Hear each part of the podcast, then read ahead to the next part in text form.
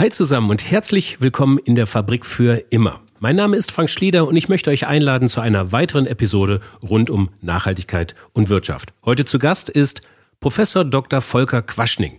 Volker Quaschning ist Professor für regenerative Energiesysteme an der Hochschule für Technik und Wirtschaft in Berlin und einer der Mitbegründer von Scientist for Future.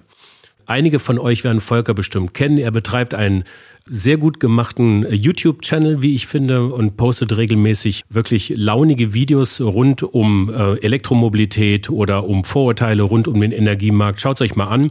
Er hat seit neuestem auch einen Podcast zusammen mit seiner Frau und wer ihm bei LinkedIn auch folgt, ähm, merkt auch schnell, dass er regelmäßig äh, und gerne, ich weiß gar nicht, ob er es so gerne macht, aber dass er zumindest regelmäßig den Finger in die Wunde der Bundesregierung legt, wenn es um solche Sachen wie das Erneuerbare Energiegesetz geht. Das Schöne am Podcasten ist, dass ich ihn ja einfach fragen kann, ob er Lust hat, mit mir eine Einführungsveranstaltung zu machen rund um die Energiesysteme in Deutschland. Also im Grunde genommen habe ich ihm, habe ich das so vorgestellt, dass, er, dass ich sagte, lieber Volker, hast du Lust mit mir so eine Art Grundstudiumsvorlesung, erstes Semester, lass uns noch mal einen Überblick verschaffen äh, zu machen. Das wird jetzt für die geneigten äh, HörerInnen, die in diesem Bereich äh, schon rege tätig sind, ziemlich langweilig sein. Ich fand es aber auch noch mal gut, ähm, ganz blöde Fragen zu stellen. Das habe ich dann auch getan, wie ihr gleich hören werdet. Aber ich finde, das sind auch ein paar sehr interessante Antworten da rausgekommen. Wir reden ähm, über natürlich Elektromobilität, über Wasserstoff und auch über die Kosten einer Energiewende. Kleiner Hinweis in eigener Sache. Wenn euch diese Episode gefallen wird oder ihr jemanden kennt, dem das äh, gefallen könnte oder auch ältere Episoden, dann teilt diesen Podcast gerne und ähm, abonniert uns. Und ja, das dazu. Viel Spaß und Sinn in der Fabrik für immer.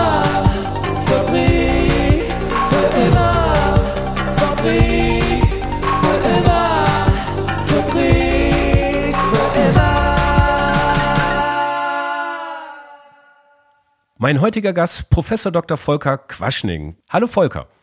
Ja, hallo Frank, grüß dich. Danke, dass du zu Gast in der Fabrik für immer bist. Und ich möchte, ähm, wir haben das im Vorgespräch schon ein bisschen gesagt, so ein bisschen äh, mit dir über den aktuellen Stand der Energiesysteme und ähm, den aktuellen Stand der Energiewende in Deutschland reden.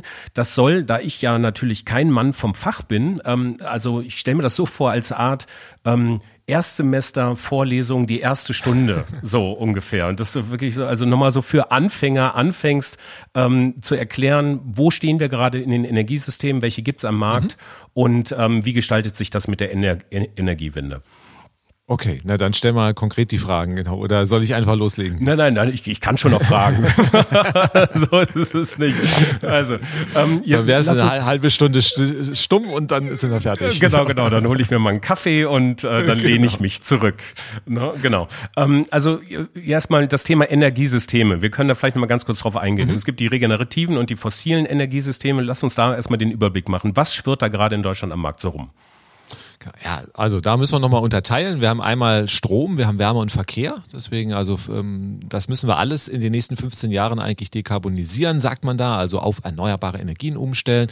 Im Strombereich ähm, sind die fossilen Energien, da haben wir dann also ähm, Kohlekraftwerke und Gaskraftwerke, ein bisschen Kernenergie noch, aber die geht ja in zwei Jahren auch raus. Und ähm, dann haben wir im Bereich Wärme, dann im Wesentlichen die Öl- und Gasheizung. Verkehr weiß jeder, Benzin- und Dieselautos, ein bisschen äh, Bahn, aber die spielt kaum eine Rolle. Und ähm, das sind erstmal die Fossilen, die da unterwegs sind. Und dann haben wir natürlich auch Chancen, erneuerbar was zu machen. Also auch wieder Strom, Wärme, Verkehr. Also im Strombereich sind das dann äh, zum Beispiel die Solarenergie, die Windenergie, gibt noch ein paar andere Erneuerbare. Im Wärmebereich kennt jeder Brennholz ist eine Möglichkeit, gibt auch andere Lösungen, können wir später noch drüber diskutieren diskutieren und im Verkehr. Natürlich, äh, Elektroauto ist da die Lösung, wenn wir auf Elektromobilität gehen. Da kann der Strom dann wieder aus erneuerbaren Energien kommen und schwupps sind wir dann also auch Benzin und Diesel los. Mhm, okay. Was die Energieerzeugung wiederum angeht, ich habe da nochmal nachgeguckt, das Umweltbundesamt hat geschrieben, dass 85 Prozent der deutschen Treibhausgasemissionen durch Umwandlung von Energieträgern ähm, freigesetzt werden. 40 Prozent von diesen 85 Prozent sind bedingt durch die, Energiewer äh, durch die Energiewirtschaft, also durch die Strom- und Wärmeerzeugung. Ähm, das ist hauptsächlich äh, Kraftwerksbetrieb sozusagen. Ne? Ähm, genau, das, das größte davon ist auch momentan noch Kohle. Also das heißt, deswegen ist der Kohleausstieg erstmal eine sehr, sehr wichtige Hausnummer. 2038 möchte die Regierung raus, viel zu spät. Müssten wir das eigentlich also viel früher machen. Der Rest ist dann halt noch irgendwie Gas oder irgendwelche Heizkraftwerke. Mhm, okay, also ähm, ungefähr, auch da habe ich nochmal nachgeguckt, in Deutschland der Gesamtenergieverbrauch in Deutschland pro Jahr beläuft sich auf, und du wirst mich korrigieren, wenn es nicht stimmt, auf knapp äh, 400 Terawattstunden jährlich, richtig? Mm, das ähm, Nee, das ist, also müssen wir auch wieder unterscheiden. Also es gibt ah, okay. einmal Strom und Wärme und Verkehr. Also beim Strom sind wir bei 600 Terawattstunden, 400, das müsste eigentlich nur die öffentliche Erzeugung sein äh, zur Stromerzeugung. Und dann kommt nochmal Wärme und Verkehr drauf. Das ist immer so das Fatale. Mhm. Und dann liegen wir schon irgendwo in der Größenordnung von fast 3000 Terawattstunden, wenn wir den Gesamtenergieaufkommen haben. Du siehst, es ist wirklich, ähm, die, es ist wahrscheinlich noch nicht mal äh, das erste Semester in der, in der Vorlesung, aber ich möchte da auch alle Menschen mit auf den Weg mitnehmen, so auch mich.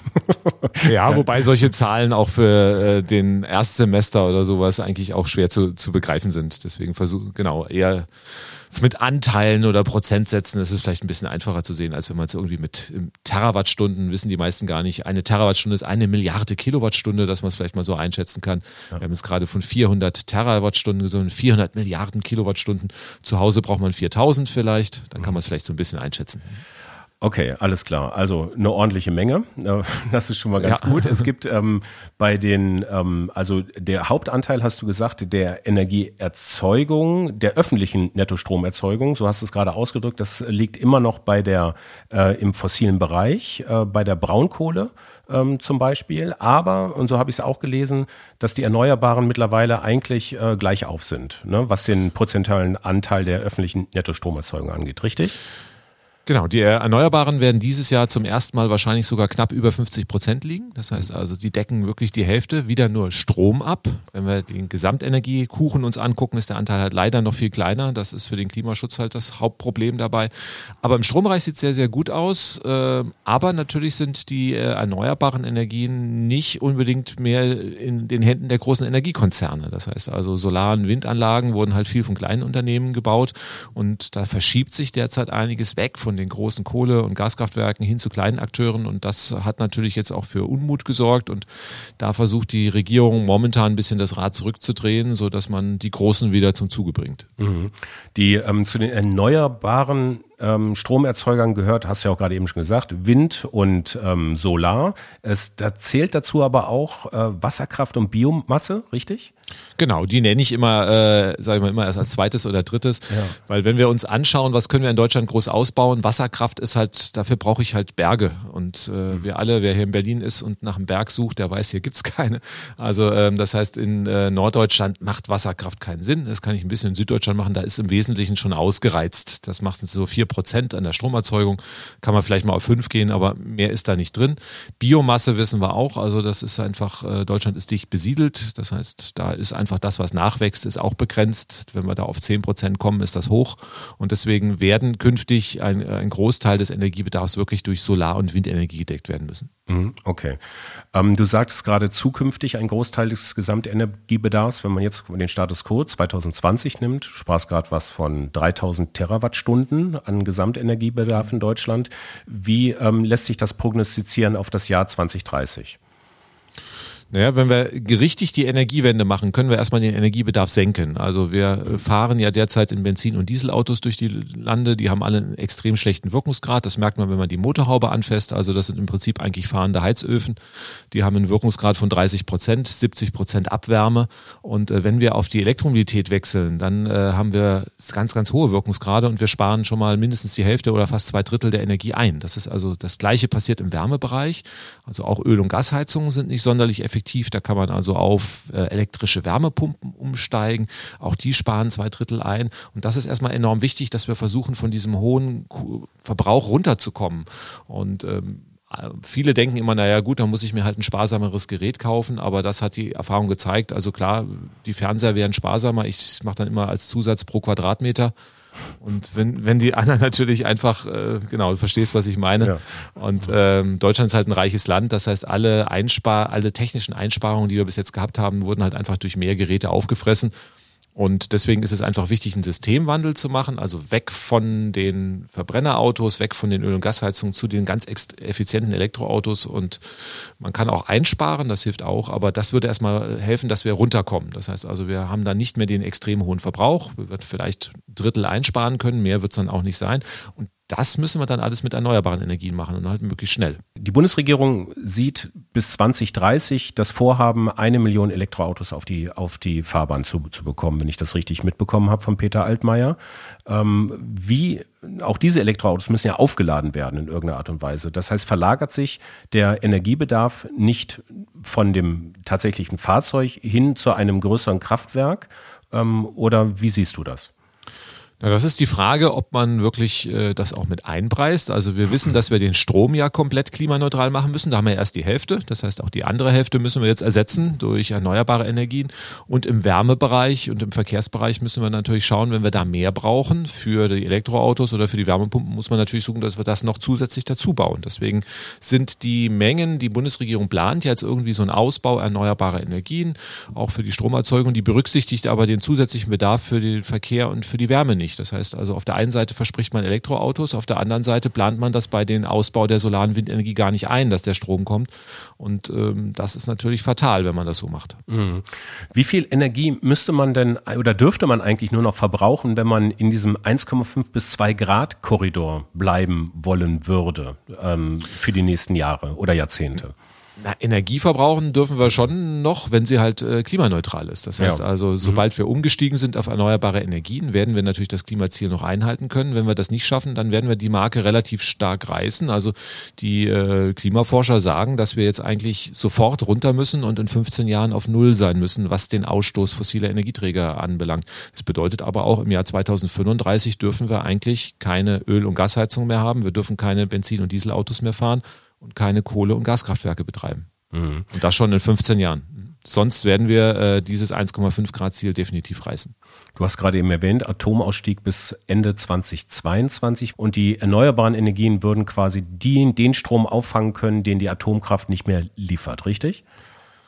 Ja, bedingt. Also wir haben in den letzten Jahren sehr gut zugebaut. Das heißt, wir konnten das auffangen, was äh, wir schon abgeschaltet haben und auch noch ein bisschen mehr. Das heißt, wir haben auch die Kohle sehr stark zurückgedrängt, was ja gut ist für den Klimaschutz.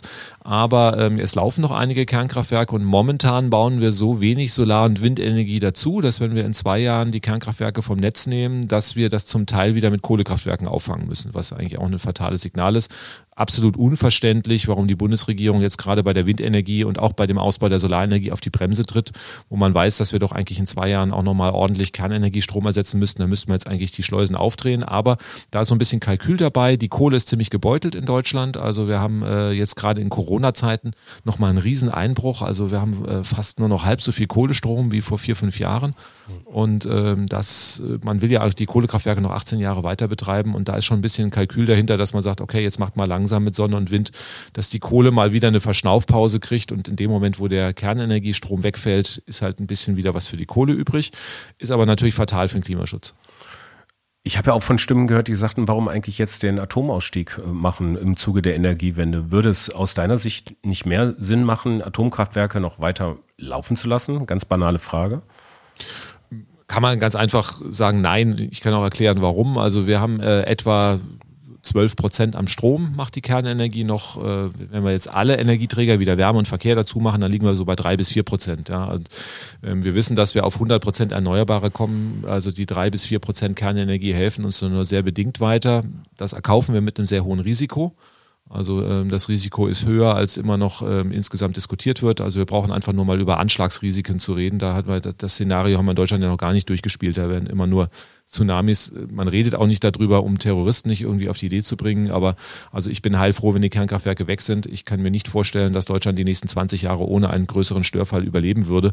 Und ähm, deswegen müssen wir einfach aus dieser Technologie raus. Mhm. Sie bringt relativ wenig für den Klimaschutz, sie hat ein relativ großes Schadenspotenzial und ähm, in Kombination mit erneuerbaren Energien ist es auch nicht gut, weil die Kernkraftwerke wurden mal so gebaut, dass die rund um die Uhr durchlaufen. Das sind also sogenannte Grundlastkraftwerke und wenn jetzt die Solarenergie morgens anfängt und abends wieder weg ist, äh, müsste ich die eigentlich äh, an- und ausschalten. Das kann ich gar nicht wirklich. Und deswegen ist es die komplett falsche Technologie, um den Klimaschutz äh, voranzubringen und die Energiewende dann zu, zu treiben. Äh, zumal auch da, also nach meinem Dafürhalten auch eine vier Jahrzehnte ähm, alte Anti-Atomkraftbewegung ähm, äh, ad absurdum geführt würde. Das ist ja doch ein sehr langer Prozess für mich als Kind aus den 70er Jahren. Äh, ist das äh, tatsächlich ist mit Tschernobyl und auch die Atomkraftbewegung der 80er Jahre durchaus noch ein, ein Begriff. Insofern kann man das doch auch als Erfolg werten, dass der genau. Ausstieg einfach beschlossen ist. Ne? Ja, also ist Riesenerfolg dann der Kernenergiebewegung. Und wie gesagt, es bringt nichts. Äh, man müsste dann, wenn man Laufzeit verlängert, wir werden dann nochmal diskutieren. Es wird Talkshows, es wird Podcasts geben. Mhm. Sollen wir noch Kernkraftwerke laufen lassen? Die. Sau werden wir nochmal durchs Dorf treiben. Ich kann mir nicht vorstellen, dass irgendeine Regierung es macht. Es macht auch keinen Sinn. Die Energiekonzerne wollen das auch nicht. Die müssen ja dann auch mal massiv nachrüsten. Die äh, sind ja dann darauf ausgegangen, auch von den äh, Verschleißsachen, dass man also 2022 rausgeht. Die müssten massiv in Sicherheit investieren. Kein Kernkraftwerk würde den Absturz einer großen Passagiermaschine aushalten. Also wer kommt auf die Idee, mit, mit Flugzeugen in Gebäude zu fliegen, nicht? Also, mhm. und äh, wenn dann ein Kernkraftwerk, also das müsste man alles sicherheitstechnisch nachrüsten und das wird irre teuer. Und deswegen alleine aus, auch aus wirtschaftlichen Gründen glaube ich auch, dass die Energiekonzerne gar keine Lust mehr haben, Kernkraftwerke zu betreiben. Ja. Ich wollte jetzt ein bisschen dann überleiten zu dem Ausbau der erneuerbaren Energiesysteme, beziehungsweise auch ähm, zu den Problemen beim, beim Umbau. Ähm, weil das ist ja nicht so einfach, wie man sich das gemeinhin vorstellt, jetzt äh, ein Kohlekraftwerk nach dem anderen abzuschalten und ein Windkraftrad und äh, Solarstrom äh, äh überall zu implementieren. Ähm, was sind denn für dich die drängendsten Probleme bei der Umstellung? Ich finde es doch relativ einfach. Also okay. wenn wir uns mal äh, reihum umschauen, also steigen ja ganz viele Länder viel, viel früher aus als Deutschland. Also äh, Spanien zum Beispiel 2025, Großbritannien geht raus, Österreich hat sich vom letzten Kohlekraftwerk verabschiedet. Also das heißt, äh, Deutschland ist so ziemlich äh, ja, beim letzten Drittel in Europa, was den Ausstieg aus der Kohle belangt, weil einfach die Kohle sich nicht mehr rechnet. Das heißt also, Kohle ist äh, relativ teuer, auch USA zum Beispiel. Das haben die meisten gar nicht auf dem Schirm. Donald Trump hat ja versprochen, irgendwie die Kohle, eine neue Renaissance, eine Blüte für die Kohle. Unter der Zeit von Donald Trump ist auch die Kohleverstromung in den USA deutlich zurückgegangen, weil sie es einfach nicht rechnet. Also günstiger sind Gaskraftwerke und deswegen ähm, erfolgt dort, wo wir jetzt nicht irgendwie Protektionismus haben, wie in Deutschland, also wo dann der Staat schützend die Hand über die Kohlekonzerne drüber hält, einfach automatisch der Umstieg von ähm, Kohlekraftwerken zu erneuerbaren Energien und Gas, weil beides billiger ist. Das heißt also in den USA auch viel erneuerbare Solarenergie ist billiger als ein Kohlekraftwerk und dann funktioniert einfach dieser Umstieg ich muss halt ausreichend bauen. Das heißt also, wenn ich jetzt wirklich die Kohlekraftwerke ersetzen will, muss ich natürlich die gleiche Menge erstmal äh, an Strom aus Solar- und Windrädern zubauen. Das passiert derzeit in Deutschland nicht. Das heißt also, der Zubau ähm, erfolgt sehr, sehr langsam. Das heißt, es ist gedeckelt und deswegen äh, kriegen wir das halt nur in einem sehr, sehr langsamen Tempo hin, weil das Tempo des Zubaus erneuerbarer Energien halt darauf abgestimmt wird, dass wir noch bis zum Jahr 2038 Kohlekraftwerke betreiben. Anderen Ländern geht das schneller was ja also erfreulich ist. Und natürlich, wenn ich das letzte Kohlekraftwerk abschalten will und dann später natürlich auch die Gaskraftwerke. Also wenn ich jetzt ein Kohlekraftwerk durch ein Gaskraftwerk ersetze, habe ich ja auch nicht viel gewonnen. Das sind beides fossile Anlagen, brauche ich am Ende auch Speicher. Das heißt also, wir müssen Erneuerbare zubauen, im Wesentlichen viel Sonne, viel Wind und dann noch die Speicher dazustellen in ausreichenden Mengen. Da gibt es Studien, die uns sagen, wie viel das sein muss. Und wenn wir das dann einleiten und machen, dann funktioniert das auch. Also da brauchen wir, glaube ich, nicht diskutieren, dass wir da irgendein Problem mitkriegen. Im Zusammenhang mit den Speichern äh, ist mir ein Begriff in der Vorbereitung auf das Interview ähm, aufgefallen, das ist das Problem der Dunkelflaute. Äh, vielleicht kannst du dazu äh, ähm, ein bisschen was sagen, was das bedeutet und äh, was das eigentlich äh, das Problem dahinter ist. Genau, also Dunkelflaute ist auch so ein bisschen ein Kampfbegriff, das hört sich ja immer so bedrohlich an, nicht? Nachts, wenn dunkel ist und dann die Flaute, äh, dann äh, haben wir alle ein Problem. Es wird ja immer ganz gerne auch so das Schreckgespenst vor dem Stromausfall dann äh, rumgetrieben. Das kenne ich schon aus den 70er Jahren. Damals hat man versucht, irgendwie, wenn jetzt nicht noch neue Kernkraftwerke gebaut werden, dann ist irgendwie in zwei Jahren Zappe Duster in Deutschland. Also die, die Sprüche gibt es seit den 70er Jahren, davor warnt man. Dunkelflaute versteht man eigentlich darunter dunkel, wie man schon sagt. Nachts halt ist es halt dunkel, da ist halt kein Solarstrom, ist irgendwie logisch. Und ähm, Flaute heißt, dass wir keinen Wind haben. Gibt es eigentlich selten in Deutschland. Also eigentlich haben wir eher nur wenig Wind. Also dass es wirklich komplett null Wind äh, gibt äh, aus den Windkraftwerken ist eigentlich sehr selten. Und dann haben wir aber Zeiten, wo wir halt wirklich nachts mal wenig Wind haben. Und dann braucht man natürlich auch eine sichere Versorgung. Das heißt, wir brauchen Speicher, die halt groß genug sind, um die Zeiten, wo keine Sonne und wenig Wind da ist, halt zu überbrücken. Mhm. Und lässt sich das abschätzen, also mal ganz kurz in Zahlen ausgedrückt, wie viel bräuchte man an Speicherkapazität und äh, wie viel ist am Markt tatsächlich verfügbar? Genau, also Speicher haben wir momentan im Wesentlichen Pumpspeicherkraftwerke. Das heißt, bei Bedarf pumpen wir Wasser auf den Berg rauf. Wenn wir zu viel Strom haben, wenn wir zu wenig Strom haben, lassen wir es wieder runter, treiben wir ein Wasserkraftwerk an und gut ist. Ähm, die Pumpspeicherkraftwerke in Deutschland können vielleicht eine halbe Stunde die Stromversorgung absichern. Also, dass mhm. wir mal so eine Größenordnung haben. Damit kommen wir natürlich nicht weit. Also, wenn wir eine Nacht überbrücken wollen, ist halt ziemlich schnell dunkel. Und deswegen reden wir über, und es ist nicht nur eine Nacht, also wir müssen schon damit rechnen, dass wir auch mal eine Woche haben, die schlecht ist. Und deswegen gehen wir davon aus, dass der Speicherbedarf Bedarf in Deutschland so um den Faktor 1000 steigen wird. Also das müssen wir auf alle Fälle mit äh, einpreisen. Mhm. Und das werden wir natürlich nicht mit den bestehenden Speichertechnologien machen. Also wir können ja jetzt nicht irgendwie ganz Deutschland zum Riesensee verwandeln mit Pumpspeicherkraftwerken. Also das geht nicht. Und deswegen gehen wir davon aus, dass es neue Technologien sein werden, und zwar eine Kombination. Wir werden erstmal Batteriespeicher nehmen, das sehen wir schon, das passiert schon. Also gerade in Haushalten werden viele Batteriespeicher eingebaut, die sind gerade so groß, dass man über die Nacht kommt. Das ist die Idee, also tagsüber werden die aufgeladen von der Solarenergie und nachts decken die halt den Strombedarf. Das heißt, ich kann dann eine Nacht mit abpuffern wenn ich dann wirklich zwei, drei Wochen äh, also wenig Strom habe, dann geht man auf eine andere Technologie. Das ist die sogenannte Power-to-Gas-Technologie. Da wird dann mit Überschüssen Wasserstoff erzeugt oder äh, ein anderes Gas Methan. Das kann man dann in den Gasspeichern, die wir in Deutschland schon haben, zwischenlagern. Und wenn wir dann wirklich eine Versorgungslücke haben, holen wir einfach das Gas raus, packen das in Gaskraftwerke und dann haben wir unser erneuerbares Gas, was wir also aus Sonne und Wind gewonnen haben, was wir dann nicht mehr von Putin abkaufen müssen, also kein Erdgas mehr. Das, das nutzen wir dann, um die Versorgung Versorgungssicherheit zu gewährleisten. Mhm. Und ähm, jetzt ist das so, dass du doch davon ausgehst, dass wir quasi autark die Energieversorgung in Deutschland äh, autark herstellen können. So, ähm, da ist jetzt, da ist jetzt noch kein Einkauf von fremden Ressourcen mit, mit drin, richtig? Genau, es gibt zahlreiche Studien, die ausgerechnet haben, was müssen wir zubauen an Sonne und Wind und an Speichern, damit Deutschland sich wirklich auch selber versorgen kann. Das geht.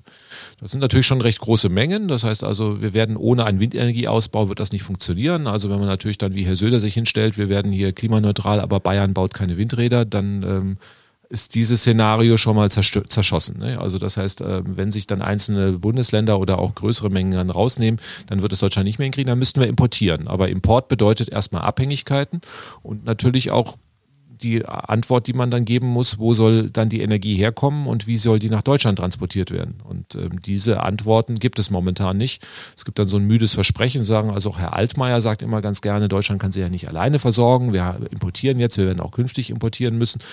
Nur, wie soll das funktionieren? Also wir haben, wir bauen jetzt gerade eine Erdgaspipeline nach äh, Russland.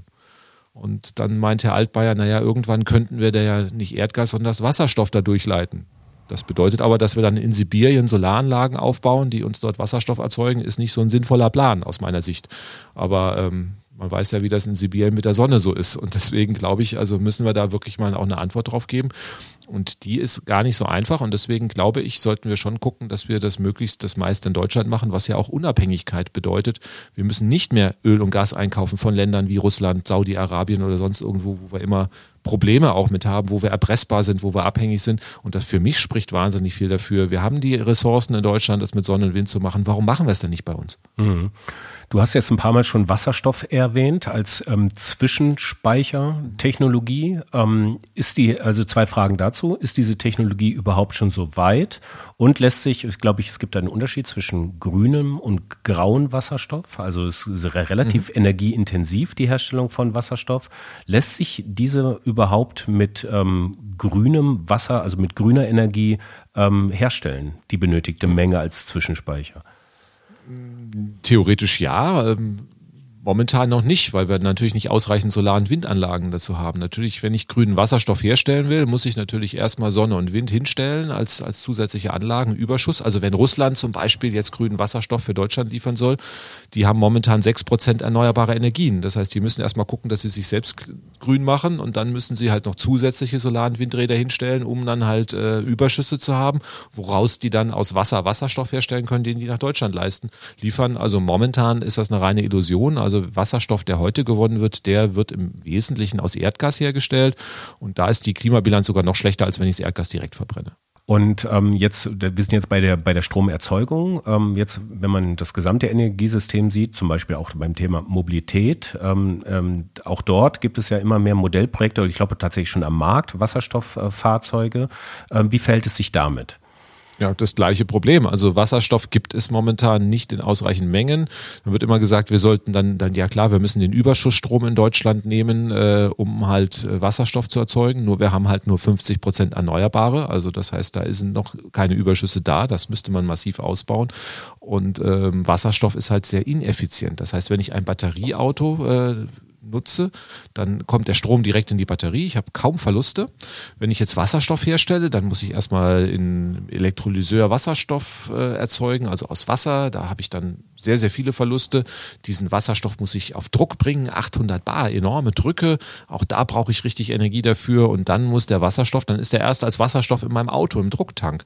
Und dann muss ich im Auto aus diesem Wasserstoff wieder Strom herstellen, habe ich nochmal Verluste. Und deswegen braucht man beim Betrieb eines Wasserstoffautos etwa zwei bis dreimal so viel Strom aus erneuerbaren Energien als zum Beispiel beim Batterieauto. Und deswegen ähm, sagen eigentlich alle, die sinnvolle Szenarien aufstellen, das Wasserstoffauto wird eine Nischentechnologie bleiben müssen, weil wir einfach aufgrund der Effizienz das sehr schwer herstellen können. Und wenn wir es machen, wird es auch sehr teuer sein. Das heißt, das Wasserstoffauto wird immer teurer bleiben als das Batterieauto. Insofern ist das, ähm, wenn man darauf setzt, eigentlich kein Zukunftsversprechen, sondern dass man suggeriert den Leuten, es bleibt alles so wie heute, nur ihr tankt halt kein Benzin mehr, sondern das Wasserstoff. Aber wenn man den Leuten dann sagt, na gut, der Liter kostet dann halt fünf Euro, wenn er sauber sein soll, dann ist die Freude, glaube ich, auch ziemlich schnell getrübt und vorbei. Ja. Ähm, jetzt frage ich mich als geneigter Anfänger im Bereich der ähm, Energiesysteme, ähm, die Herstellung einer Batterie als solches bedarf aber auch schon Aufwand. Also seltene Erden werden abgebaut werden müssen, um diese, um diesen Speicher überhaupt herzustellen. Und ähm, ist denn in diesem Blick überhaupt die Gesamtbilanz schon eingerechnet? Also alles hat einen negativen Fußabdruck. Ich meine, mhm. ähm, wenn wir jetzt Auto fahren, also ich, diese Diskussion ums Elektroauto finde ich sehr interessant. Also das heißt, wir sitzen in einem Dieselauto drin, wo mit einem enormen Aufwand ein Auto auch hergestellt werden muss. Äh, das ist ja, hängt ja auch eine Tonne Stahl drin. Ich habe einen Katalysator, Platin, also da sind ja auch problematische Stoffe drin. Ich habe Erdöl, was zum Teil äh, unter unwürdigsten Bedingungen gewonnen wird. Das hat man jetzt seit 20 Jahren akzeptiert und jetzt sagt man, oh, boah, boah, das Elektroauto hat aber auch einen ökologischen Fußabdruck, natürlich. Also jedes Auto, was ich herstelle, ist eine Materialschlacht. Das ist beim Elektroauto auch so. Ähm, die Herstellung eines Elektroautos ist momentan sogar noch etwas problematischer als beim Verbrenner, nur halt die 20 Jahre Betrieb, die kann ich halt sauber machen und deswegen habe ich dann unterm Strich gesehen, wenn ich das über die Gesamtlebensdauer mir anschaue, halt eine bessere Klimabilanz. Aber besser wäre es natürlich, wir versuchen generell auf die Autos äh, zu verzichten oder sie deutlich zu reduzieren. Mehr, mehr öffentlichen Nahverkehr, mehr Fahrrad. Das ist auf alle Fälle die bessere Story. Das Elektroauto ist nur das kleinere Übel. Es ist nicht die Lösung frage ich mich so in der Nachbarschaft rum, ähm, können sich, glaube ich, schon viele Leute vorstellen, viele meiner Nachbarn auf ein Elektroauto umzusteigen, aber scheitern noch an der Infrastruktur. Ähm, ich habe mir gedacht, also diese, diese äh, fossile äh, Tankstelleninfrastruktur hat in Deutschland, glaube ich, vier Jahrzehnte gebraucht, um sie flächendeckend aufzubauen. Ähm, was ist denn mit einer elektrischen Infrastruktur? Wie siehst du da eigentlich die Prognosen für die nächsten Jahre? Ist es überhaupt realistisch, in sehr kurzer Zeit eine flächendeckende Infrastruktur aufzubauen? Naja, wir haben ja schon über eine Milliarde Steckdosen in Deutschland. Also das heißt, wir haben deutlich mehr, mehr Stromtankstellen als äh, entsprechend äh, Tankstellen für, für äh, Benzin und Diesel. Das Problem ist, dass die Leute sich halt immer vorstellen, also da muss auch die äh, Gedankenwelt eigentlich mal eine andere sein, dass man auch wieder irgendwo hinfährt, das Auto dann mit Strom volltankt, wie beim, äh, ähm, beim Benzintanken und wieder zurückfährt. Das Auto steht aber 22 Stunden am Tag rum. Hm. Das heißt, eigentlich brauche ich nur eine Steckdose, die auch ganz kleine Leistung hat, so wie ein Toaster im Prinzip. Und dann stecke ich das Auto da einfach zehn Stunden dran und dann kann ich auch wieder wunderbar die Fahrt zur Arbeit zurücklegen. Das heißt also, in London zum Beispiel löst man das so, dass man bei Laternen äh, einfach überall eine Steckdose dran macht. Und dann habe ich einfach die Straßenlaternen, da stöpsel ich mein Auto dran, da steht es die ganze Nacht rum und morgens ist es wieder voll. Und dann muss ich nirgendwo hinfahren, sondern ich fahre dann permanent mit dem vollen Auto. Diese Infrastruktur muss man natürlich aufbauen, aber der Strom liegt ja schon da, der ist in den Städten ja schon äh, vorhanden. Klar, jetzt bei, bei äh, Autobahnen, da brauche ich natürlich irgendwann nochmal ein paar Schnellladestationen, wenn man wirklich in den Urlaub brettern möchte. Ähm, aber das ist irgendwie überschaubar, das kriegt man in fünf bis zehn Jahren locker hin. Ja, ähm, du hast gerade eben auch schon angesprochen, das Thema ähm, Strom ist schon überall da und äh, die Stromerzeugung im Bereich der regenerativen Energiesysteme oder der regenerativen Stromerzeugung ist ja, so wie es sich für mich anfühlt, deutlich ähm, dezentraler als bisher. Also wir hatten ja bis jetzt ein paar große ähm, Kohlekraftwerke, ein paar große äh, Atomkraftwerke und jetzt ist die Struktur deutlich dezentraler. Das bringt ja auch nochmal so ein bisschen Druck auf das Netz beziehungsweise auf die, ähm, auf die Netztechnologie dahinter. Ähm, ähm, was ist da der aktuelle Stand gerade? Ja, das Dezentrale ist ja eher ein Vorteil. Also bei uns, ich fahre ja auch selber Elektroauto und ich habe eine Solaranlage auf dem Dach. Das heißt also, mein Auto wird zu über 80 Prozent mit Strom aus der eigenen Solaranlage geladen. Das heißt also, da fließt der Strom wirklich vom Dach nur ins Elektroauto fertig. Da muss gar keine Infrastruktur ausgebaut werden. Und ich habe sogar noch ein ganz dünnes Kabel irgendwie, weil äh, das Auto halt, wie gesagt, da äh, zehn Stunden rumsteht und langsam geladen werden kann. Funktioniert perfekt. Ähm, wer natürlich keinen eigenen Stellplatz hat, ist eine andere Story. Da muss man dann entsprechend drüber diskutieren. Aber die Dezentralität hilft erstmal. Das heißt, das Energiesystem wird sicherer. Äh, es gibt sehr viele Haushalte, die bauen sich einen Batteriespeicher ein. Wenn wir jetzt irgendwann mal einen Stromausfall haben, haben die trotzdem weiterhin Strom. Das heißt, wir werden also hier resilienter, wir werden sicherer dadurch. Ähm, die zentralen Systeme sind sehr, sehr anfällig eigentlich. Das ist den meisten Leuten gar nicht bewusst. Also wenn jetzt irgendwelche Terroristen äh, zwei Stromleitungen durchsägen in Deutschland, wenn sie wissen welche, äh, dann ist Deutschland komplett dunkel. Also das heißt irgendwie, wenn zwei, zwei Kraftwerke ausfallen gleichzeitig und das sind genau die entscheidenden, die für die Versorgungssicherheit sind, dann ist Deutschland auch dunkel. Dadurch, dass wir es dezentral abbilden, wird es entsprechend besser. Ähm, jetzt muss man natürlich schauen, wenn man jetzt natürlich irgendwie so macht, wie es derzeit stattfindet, dass man also sagt, irgendwie Solarenergie wird nur in Süddeutschland gebaut ähm, und Windenergie nur in Norddeutschland, nicht in Bayern, dann muss man natürlich den Strom hin und her schicken. Und dann braucht man natürlich deutlich mehr Leitungen. Das ist nicht besonders clever, was momentan stattfindet. Deswegen würde ich schon sagen, es macht schon Sinn, den Strom erstmal möglichst dort zu erzeugen, wo man ihn auch dann braucht. Und dann ist das System natürlich wesentlich einfacher aufzubauen und auch stabil zu halten. Mhm. Okay. Ähm, zum Abschluss, ich meine, ich weiß, du bist Ingenieurwissenschaftler und ich will dich jetzt nicht aufs ökonomische Glatteis führen, ähm, aber ich weiß, dass du auch äh, da ähm, äh, ein paar Zahlen parat hast. Es geht tatsächlich um den ja, benötigten Finanzbedarf für den regenerativen Umbau der Energieversorgung. Ähm, wenn du das jetzt alles schilderst, also quasi ähm, die, äh, ähm, der Ausstieg aus der Atomkraft, der Ausstieg aus der Kohleverstromung, äh, der Aufbau von neuen Netzen, die Installation von äh, deutlich mehr Windrädern, von deutlich mehr Energie, äh, von deutlich mehr Solarenergie. Ähm, was, was ist da der benötigte Finanzbedarf? Hast du da Zahlen parat? Genau, die Studien, die ich kenne, die sagen alle, dass es im Prinzip preiswerter ist, als nichts zu tun. Also man hat ja so den Eindruck, wenn man das System so lässt, wie es ist, dann habe ich keinerlei Kosten. Aber wir haben ja die Kosten des Klimawandels, nicht? Ähm, die, der wird sehr, sehr hoch sein. Also die Frage, was kostet es uns, Hamburg zu versenken, nicht? Also müssen wir auch einfach mal ausrechnen. Das wäre ja dann das andere, andere, andere Szenario. Und wenn man das gegenrechnet, dann sagen alle Studien, wenn ich wirklich also die äh, Gesamtsystemkosten mir anschaue, also die Kosten für die Erzeugung inklusive Umweltschäden, dann ist der Umstieg eine schnelle Energie Energiewende das Beste, was uns finanziell passieren kann für Deutschland. Ähm, also deswegen sollte man es relativ schnell machen. In der Übergangszeit werden wir natürlich erstmal Investitionsbedarf haben. Das mhm. kann man auch gar nicht abstreiten. Ich habe eine äh, spannende Nachricht mal äh, aus den 70er Jahren mir aufgehoben. Da stand dann drin, ähm, die Stadtwerke mussten den Strompreis erhöhen, weil ein neues Kernkraftwerk in Betrieb genommen wurde. Mhm. Immer wenn ich eine neue Technologie erstmal einführe, brauche ich erstmal Geld. Das pass ist passiert, als man die Kohlekraftwerke eingeführt hat, als man, als man Atomkraftwerke eingeführt hat. Das passiert jetzt auch bei den Erneuerbaren. Nur wenn wir das System erstmal eingeführt haben, dann sind die erneuerbaren Energien enorm preiswert. Photovoltaikanlagen, die 20 Jahre gelaufen sind, die kosten im Prinzip so gut wie gar nichts mehr. Und dann haben wir einfach eine Energieversorgungssicherheit, keine Abhängigkeit mehr. Wir haben keine Schwankungen mehr von Öl- und Gaspreisen. Wir sind eine Ölkrise, wie in meiner Kindheit stattgefunden hat. Das wird es einfach nicht mehr geben, weil wir einfach preiswerte, bezahlbare Energieträger haben. Und ähm, es gibt Studien von dem Fraunhofer ISE, die haben eine sehr, sehr große Bandbreite. Das hängt immer ein bisschen davon ab, wie wir die Energiewende machen. Machen wir sie intelligent? Und akzeptieren die Leute auch, dass ein Windrad vor ihrer Haustür steht, dann wird es relativ günstig. Dann reden wir über Summen im zweistelligen Milliardenbereich, was wir investieren müssen. Also was weiß ich, ich sag mal, also ein Zehntel Corona pro Jahr. Also da hauen wir ja Summen raus. Äh, über die hätten wir nicht mal geträumt für die Energiewende. Wenn wir das drei Jahre machen würden, drei Jahre Corona ist die Energiewende durch. Also das heißt, ähm, das sind ganz andere Dimensionen. Ähm, wenn man es schlecht macht, also wenn wir sagen, okay, Bayern will keine Windräder mehr und das klappt auch nicht und wir machen alles mit Wasserstoff und äh, dann wird es auch irgendwann relativ teuer. Und darauf läuft es momentan raus. Also deswegen ähm, diese vielen Versprechungen, also man bräuchte keine Windräder in gewissen Regionen, wir machen alles mit Wasserstoff, weil Deutschland ja auch so für Windstandorte nicht geeignet ist und dann kommt das Wasserstoffauto und baut euch mal eine Gasheizung um, wir rüsten das um. Das ist alles, sind die falschen Maßnahmen, die alle ineffizient und teuer sind. Wir werden es in Deutschland trotzdem noch leisten können. Nur wenn wir es clever machen, werden wir es kaum merken. Wenn wir es falsch machen, so wie wir es derzeit tun, dann werden wir irgendwann äh, auch den Gürtel ein bisschen enger schneiden müssen. Also es bedarf der Mithilfe aller, wie immer in der Demokratie. Politik ist nicht nur das, was möglich ist, wie die Kanzlerin letztes Jahr sagte, sondern auch das, was möglich gemacht werden muss, offensichtlich.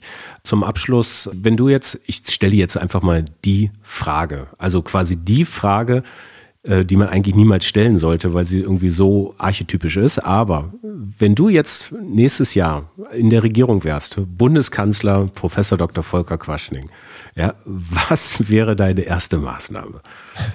Okay, also wir haben ja die Klimakrise zu stoppen. Also darauf zielt ihr eigentlich, genau. Wir haben ja noch ganz andere Probleme in Deutschland. Also da können wir ja zwei Stunden drüber diskutieren, wie wir auch, was weiß ich, äh, die Rente sichern oder das Bildungssystem oder Digitalisierung. Aber machen wir mal einfach nur mal Strom und Energie und äh, Klimaschutz. Dann wissen wir, dass wir in 15 Jahren klimaneutral werden müssen. Wir müssen die Bevölkerung mitnehmen. Das heißt also, Punkt Nummer eins ist, wir müssen aufklären. Wir müssen im Prinzip wirklich das, was wir vor Corona hatten, bei der ersten Welle, glaube ich, war es das relativ gut gelaufen. Wir hatten wöchentlich so die Podcasts, die, die Pressekonferenzen. Also da hat man kommuniziert, was ist der Stand der Wissenschaft, was muss getan werden. Die Bevölkerung hat es akzeptiert, hat mitgemacht. Das läuft jetzt in der zweiten Welle schon schlechter. Das brauchen wir für den Klimaschutz. Wir brauchen eine ganz klare Kommunikation, dass die Leute das Problem verstehen und auch die zum Teil ähm, doch einschneidenden Maßnahmen dann auch mittragen. Sonst brauchen wir gar nicht erst anfangen. Wir sind eine Demokratie. Wir können nicht wie in China von oben beschließen, das wird jetzt passiert. Das ist also ganz wichtig und das macht momentan die Regierung sehr, sehr schlecht. Ähm, der Punkt Nummer zwei, den wir machen müssen, ist ganz klar. Wir wissen, dass wir die fossilen ersetzen müssen. Wir müssen ausreichend Solar- und Windenergie hinstellen, damit das überhaupt funktionieren kann. Und wenn ich das nicht mache, dann glaube ich, braucht man jetzt nicht Wissenschaftler zu sein. Wenn ich nur wie derzeit die Regierung ein Fünftel von dem baue, was ich brauche, dann werden wir es natürlich nicht hinbekommen. Und ähm, dann müssen wir natürlich das nicht mehr machen, was wir äh, nicht haben wollen. Also wir dürfen keine Benzin- und Dieselautos mehr verkaufen. Das heißt, wir brauchen einen Verkaufsstopp von Benzin- und Dieselautos und wir brauchen einen Verkaufsstopp von Öl- und Gasheizung. Und wenn wir diese wenigen Maßnahmen durchsetzen, dann glaube ich, sind wir auf einem sehr, sehr guten Weg, dass wir Deutschland in 15 Jahren klimaneutral machen können. Ja, das war Professor Dr. Volker Quaschning. Lieber Volker, ich ähm, danke dir für das Gespräch. Äh, wenn ihr ähm, ihn noch weiter verfolgen könnt, er ist ja YouTube-Star und neuerdings auch ähm, Podcast-Star. Das heißt, du hast deinen eigenen YouTube-Channel und deinen eigenen Podcast. Ich ähm, bedanke mich für das Gespräch und ähm, auf bald. Dankeschön. Tschüss an alle. Ja, das war die Fabrik für immer mit Professor Dr. Volker Quaschnik. Ein Hinweis noch, ähm, den Link zu seinem YouTube-Video und zu seinem Podcast-Kanal findet ihr in den Show Notes. In der nächsten Episode haben wir zu Gast Michael Durach von Develei Senf und Feinkost und ähm, eine sehr spannende Episode ist das geworden, wie ich finde, weil Develei doch so einiges macht im Bereich äh, der Nachhaltigkeit und auch nicht erst seit gestern, seit Greta, sondern schon seit äh, mehr als zwölf Jahren. Und über diesen Weg ähm, von Develei hin zu einem ähm, nachhaltigen Familienunternehmen reden wir mit dem Geschäftsführer und Mitinhaber Michael Durer. Also, nächsten Donnerstag gibt es die nächste Episode dazu. Ähm, wenn euch äh, dieser Podcast ähm, gefällt, dann abonniert uns doch gerne, teilt die Episoden an Freundinnen äh, und Bekannte oder Arbeitskolleginnen und ähm, ja, das von mir. Euch eine schöne Woche. Auf bald.